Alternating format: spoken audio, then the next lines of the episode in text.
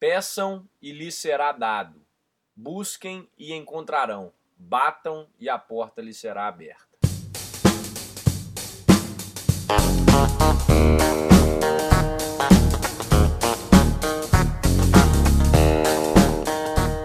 Seja bem-vindo ao EnconstruCast, o podcast do Enconstrução.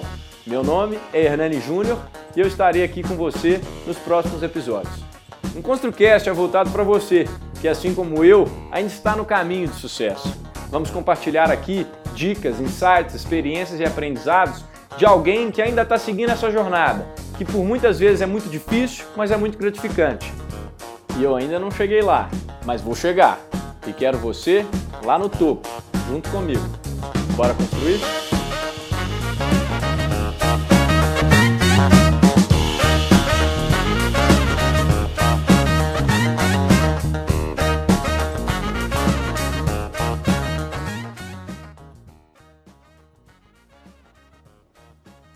Fala pessoal, sejam bem-vindos a mais um episódio do EnconstruCast. Esse é um episódio super especial que está sendo gravado diretamente de Los Angeles, nos Estados Unidos, e ele é um episódio extra, já que a primeira temporada do EnconstruCast só teria 10 episódios e ela acabou de ganhar um brinde por causa de dois acontecimentos que eu vivenciei aqui nesses primeiros dias nos Estados Unidos que eu vou contar para vocês nesse episódio. E no final, eu vou sintetizar isso em dois takeaways que vão ser muito úteis para você. Eu já te aviso que esse episódio é bom para quem gosta de casos ou causos, como as pessoas da roça, no melhor sentido possível, gostam de falar. Não reparem se o áudio não estiver da melhor qualidade, porque eu estou gravando aqui num hostel e esse episódio não estava no planejamento, então eu estou fazendo, improvisando como da melhor forma possível. Eu resolvi gravar porque eu acho que esses aprendizados realmente são relevantes e vão ser muito impactantes e importantes para você. Então, para começar, eu vou te explicar. Eu vim passar aqui 10 dias com meu irmão, que veio a trabalho para participar de uma feira de produtos naturais, e eu estou aproveitando aqui para adquirir o máximo de conhecimento, pegar tendências, observar as coisas que estão acontecendo aqui e, claro, né, absorver o máximo desse lugar maravilhoso que está muito à frente do nosso tempo, principalmente em termos de tecnologia. Mas vamos lá. Quais foram os aprendizados que eu tirei nesses primeiros dias aqui? Desde pequeno eu sempre fui apaixonado por basquete, sempre torci para o Los Angeles Lakers, ou seja, um dos times locais aqui de Los Angeles, da cidade que eu tô. O maior rival dos Lakers é o Boston Celtics. E para os americanos aqui, esse é um grande clássico, talvez maior do que Cruzeiro Atlético, do que Fla-Flu, por exemplo. Ontem, no sábado, esses dois times iriam se enfrentar aqui em Los Angeles. Eu sabia disso antes de vir para cá. Só que o preço dos ingressos era absurdo. O mais barato era de 170 dólares, só para você ter uma ideia. Então eu nem cogitei comprar os ingressos para esse jogo, nem antes de comprar as passagens de avião, nem quando eu cheguei aqui. Simplesmente por não ter dinheiro. O planejamento financeiro dessa viagem é gastar 400 dólares nos 10 dias que eu estou aqui, ou seja, 40 dólares por dia, tirando hospedagem e passagem, é claro. Enfim, eu não pensei em assistir esse jogo do Lakers, mas o que eu cogitei foi assistir o jogo do Los Angeles Clippers, que é o outro time da cidade de Los Angeles, que por ser menos badalado e por ter um jogo normal e não um clássico igual ao do Lakers, eu encontraria um ingresso por 20 dólares, por exemplo, num lugar lá em cima no estádio, um lugar afastado da quadra. Então, na sexta-feira, dois dias atrás, eu estava perto do Staples Center e eu fui lá no estádio para ver se eu conseguia comprar um, um, ingresso e ver se eu ia ficar empolgado com a atmosfera e a farra em volta do estádio, que são bem comuns aqui nos Estados Unidos, porque um simples joguinho vira um espetáculo para o americano. E, em razão disso, tinha um pessoal lá fazendo uma campanha de marketing na porta do estádio pela State Farm, que é uma empresa de seguros daqui bem famosa, que é patrocinadora da NBA, que é a liga de basquete. E eu sabia que as pessoas que estavam trabalhando lá, por conhecer do mercado, que elas eram freelancers, elas recebiam pela hora, elas não eram contratadas. Até porque aqui o contrato é bem diferente, o contrato de trabalho é por hora mesmo. Então, eles estavam trabalhando ali e eu vi que eram cinco pessoas e um coordenador. Eu cheguei lá e fui participar do que eles estavam oferecendo, já pensando que eu poderia introduzir o Freela ali e sentir como é que era o mercado. É, eles estavam filmando você fazendo poses com a bola de basquete e eles colocavam num fundo personalizado, como se você tivesse dentro da quadra, e enviavam para o seu e-mail depois. Coisinha boa, mas que atrai muita gente. Isso para a empresa é uma forma de captar leads, captar dados, para que depois eles pudessem mandar um e-mail para a pessoa que foi lá fazer o videozinho, oferecendo algum seguro para eles. Entende a sacada da empresa? Eles devem ter pegado uns 500 e-mails só naquele dia, ou seja, 500 possíveis clientes. E eu fui um deles, eu fui participar, eu me mostrei interessado coloquei meu e-mail lá e comecei a puxar assunto com um dos caras que eu tava lá. Eu cheguei como interessado. O nome dele era Eri Fernandes. Papo vai, papo vem, falamos sobre o Brasil, falamos sobre basquete, perguntei como é que ele era chamado para trabalhar lá. Porque falando sobre isso eu pude entender mais sobre o mercado de trabalho freelancer aqui, projetando já uma possível entrada para um serviço igual ao do Freela.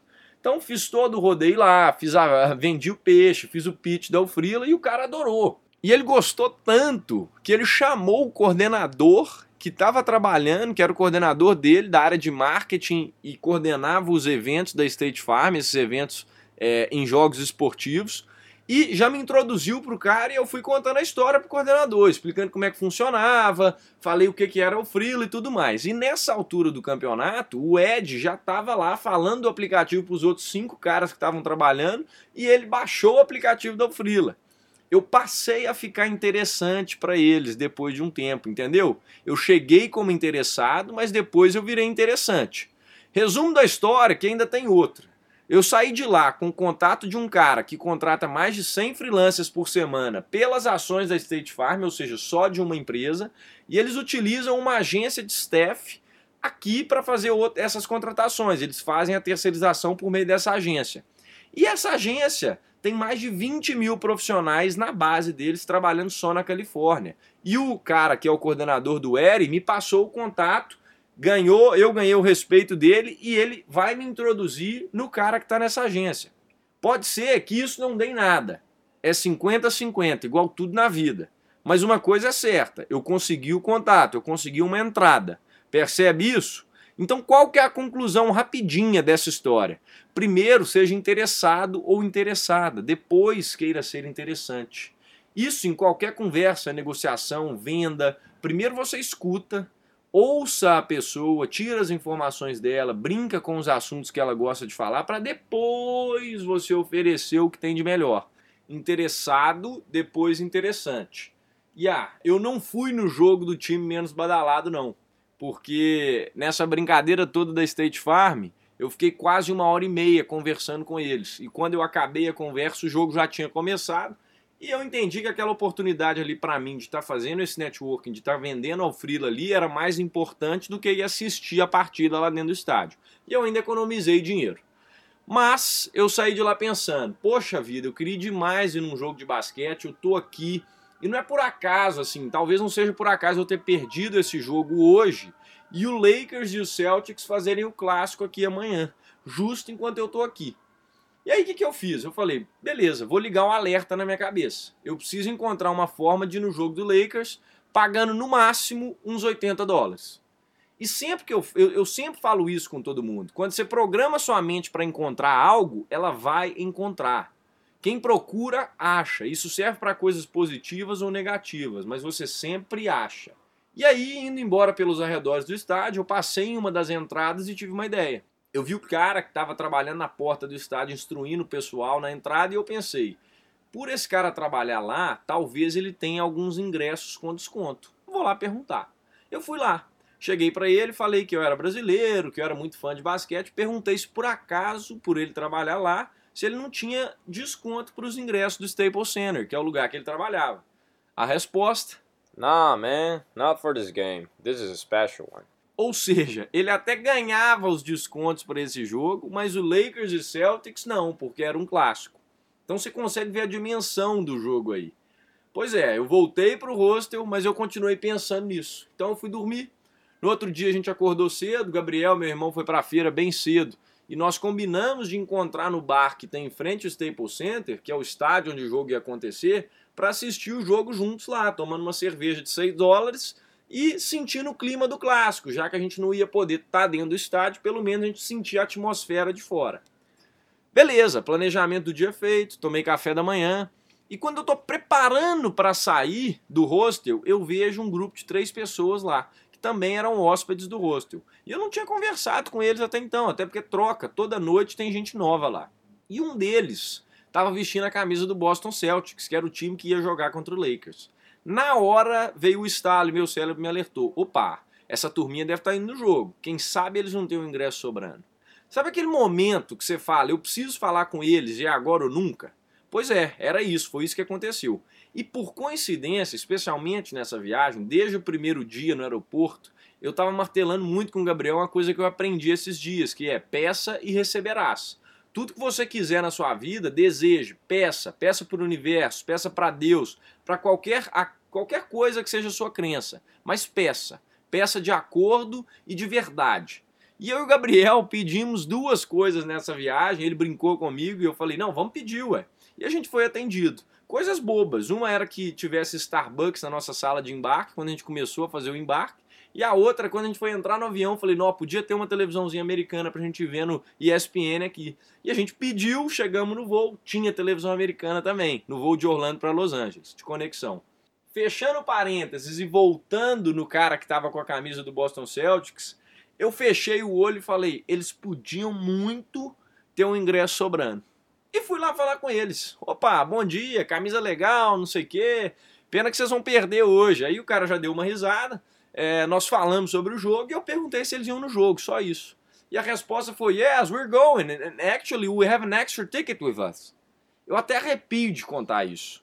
Ontem, quando eu contei pro meu irmão, eu arrepiei do mesmo jeito. Eu pedi e fui recompensado, fui atendido. Eles tinham um ingresso sobrando de um amigo que teoricamente iria viajar com eles, mas ele desistiu de última hora. E eles tinham comprado fazia tempo. E o melhor, eles literalmente falaram que qualquer valor que eu pagasse no ingresso já estava bom, porque o cara estava no prejuízo, o dono do ingresso, né, no caso, ele não tinha conseguido revender na internet e os amigos estavam um pouco putos com esse cara, porque esse cara desistiu de viajar na última hora, então eles não estavam afim de fazer esforço para vender para ele não. Parece brincadeira, mas não, tudo isso aconteceu. O nome do cara que estava com a camisa do Boston Celtics se chamava Yves e eles eram todos da Bélgica eu ofereci 50 dólares no ingresso porque eu falei que era tudo que eu tinha e eu não queria pagar mais do que isso e eles aceitaram. Sabe qual era o preço do ingresso que eles me venderam? 350 dólares. Eu te falo até o lugar do assento. Section 209, row 8 and seat 21. Seção 209, a segunda seção perto da quadra. É, oitava fileira e assento 21. Era um lugar top, perfeito, pertinho da quadra. Só que não acaba aqui não. Eu tinha marcado com meu irmão de assistir o jogo e a gente não tem internet aqui, só quando a gente tem Wi-Fi. Então é difícil comunicar. E ele ia pro Staples Center de todo jeito, porque a gente tinha combinado assim antes dele sair do hostel. 5 horas ele ia estar tá lá na porta e o jogo era tipo 5 e meia.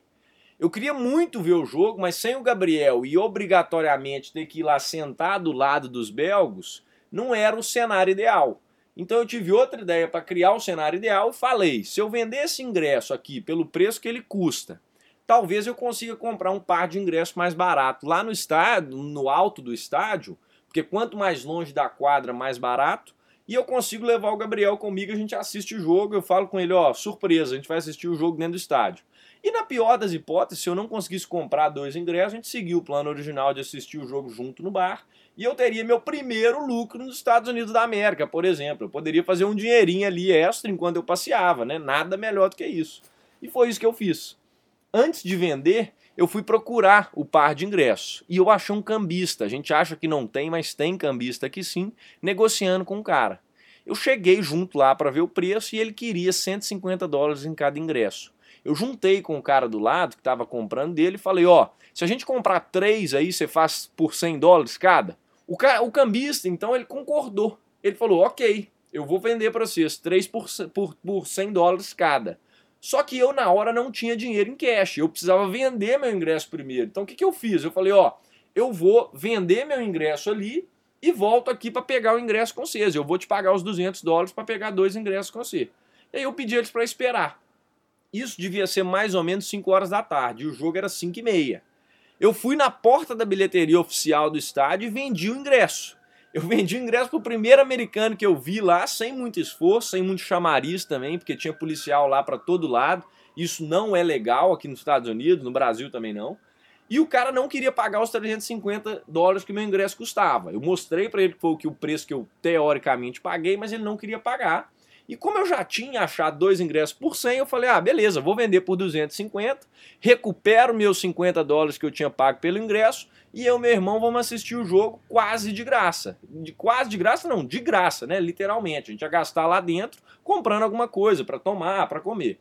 Lá fui eu então de volta comprar os dois ingressos. Só que quando eu cheguei lá, eu vi só o Eduardo com a cara de desesperada, que era o mexicano, falando: It's fake, man, it's fake, don't buy. Aí eu falei, tipo assim, não é possível, não é possível que esses ingressos eram fake. E eram fakes. O ingresso do cambista era falso. Ele não quis me esperar, o mexicano não quis me esperar porque ele ficou com medo de eu não voltar para lá. E ele queria entrar de todo jeito no estádio, então ele atolou sozinho. Ele comprou o ingresso que era falso e o final da história. Eu só achava ingresso de 200 dólares para cima e o jogo já estava começando. Então eu tinha que comprar um ingresso separado, só para mim, eu ia assistir sozinho. Só que agora arriscava o ingresso que eu ia comprar ser fake e nem a companhia dos belgos, que eu tinha falado lá no início, que não era o cenário ideal, eu não teria mais. Então eu olhei para os 250 dólares, eles olharam para mim, eu olhei para o bar, eu falei: "Ah, quer saber? É melhor eu assistir aqui dentro com meu irmão, ele deve estar tá chegando aqui com 200 dólares de lucro, do que eu entrar e gastar mais dinheiro lá dentro. E foi isso que nós fizemos. Além de, de trazer o coitado mexicano junto, porque eu fiquei puto por ele também, e ele topou em assistir com a gente lá do outro lado da rua. E foi muito legal porque a gente sentou no bar, tomamos cerveja, batemos papo, nos conhecemos melhor, rimos sobre a situação, né? Porque o Eduardo poderia ter me esperado e ou eu ia cair junto com ele, igual um patinho nos ingressos fakes, ou eu olharia os ingressos e talvez a gente veria ali alguma diferença, alguma coisa.